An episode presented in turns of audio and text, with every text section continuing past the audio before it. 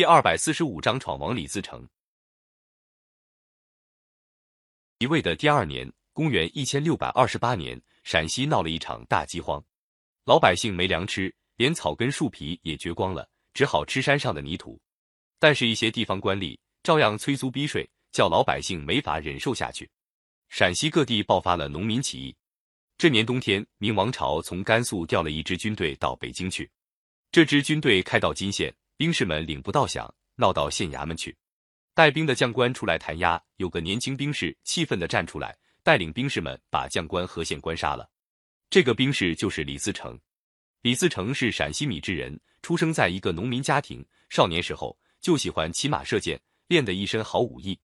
后来父亲死了，家境穷困，李自成到银川驿站里去当马夫。他待人热情，驿卒们也挺爱戴他。李自成的家一向担负代官府收租税的差事，米脂连年收成不好，农民拿不出租税。当地有个姓艾的大地主，乘机放高利贷，想在农民身上盘剥。李自成看大家交不起租税，就自己一个人借了债，把税交了。过了一段时间，姓艾的地主逼李自成还债，李自成还不起，姓艾的就唆使官府把他抓起来打得半死，还锁上镣铐，把他放在太阳底下晒，不让吃东西。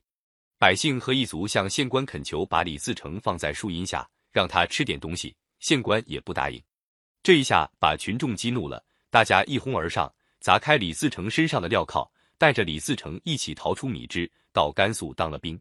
这一回，李自成在金县杀了将官，带着几十个兵士一起投奔王左挂领导的农民军，当上一名头领。明王朝派出的总督杨鹤看到起义军越来越多，十分害怕。他一面派兵镇压，一面采用高官厚禄招降农民军将领。王佐挂禁不住诱惑，动摇投降了。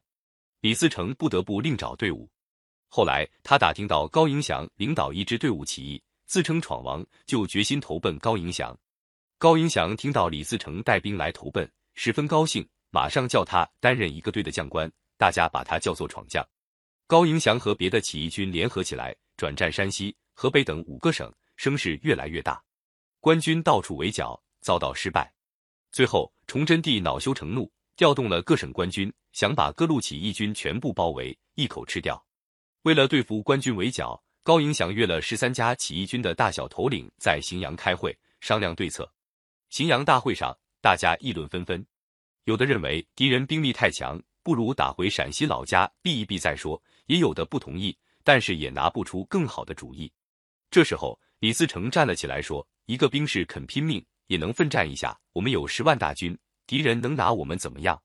高迎祥赞许的说：“依你的意思，该怎么办？”李自成提出自己的主张，他认为起义军应该分成几路，分头出击，打破敌人的围剿。大家听了都觉得李自成说的有理。经过一番商量，十三家起义军分成六路，有的拖住敌军，有的流动作战。高迎祥。李自成和另一支由张献忠领导的起义军向东打出包围圈，直取江淮地区的凤阳。凤阳是明太祖朱元璋的老家，明太祖死后，那里成为明朝的中都。农民军出击凤阳，就是要打击明王朝的气焰。高迎祥、张献忠领导的起义军一路进军，势如破竹，不到十天就打下了凤阳，把明朝皇帝的祖坟和朱元璋做过和尚的皇觉寺一把火烧了。这一着真的震动了明王朝朝廷。崇祯帝听到这消息，又急又气，下令把凤阳巡抚处死。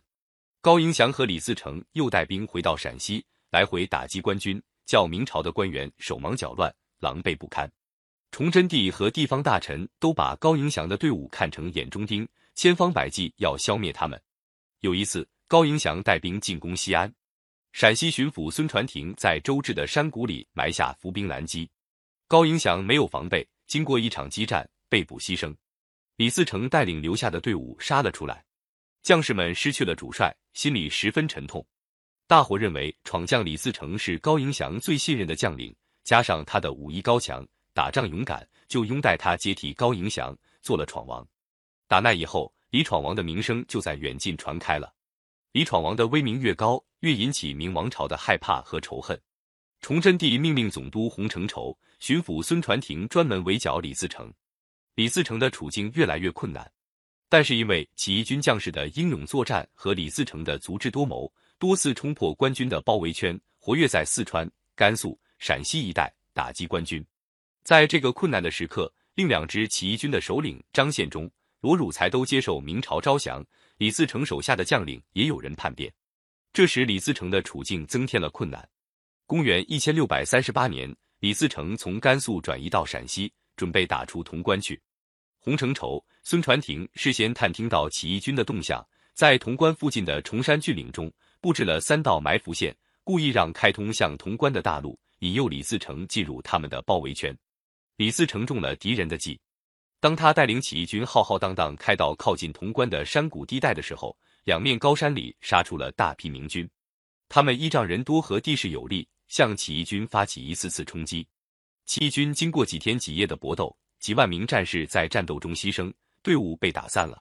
李自成和他的部将刘宗敏等十七个人打退了大批敌人，才冲出重重包围。他们翻山越岭，克服了重重困难，到了陕西东南的商洛山区隐蔽起来。明军占领了潼关，派出大批侦旗搜捕李自成，搜了几个月，毫无信息。后来听有人传说，李自成在战斗中受了重伤，已经死去，明军才放松了搜捕。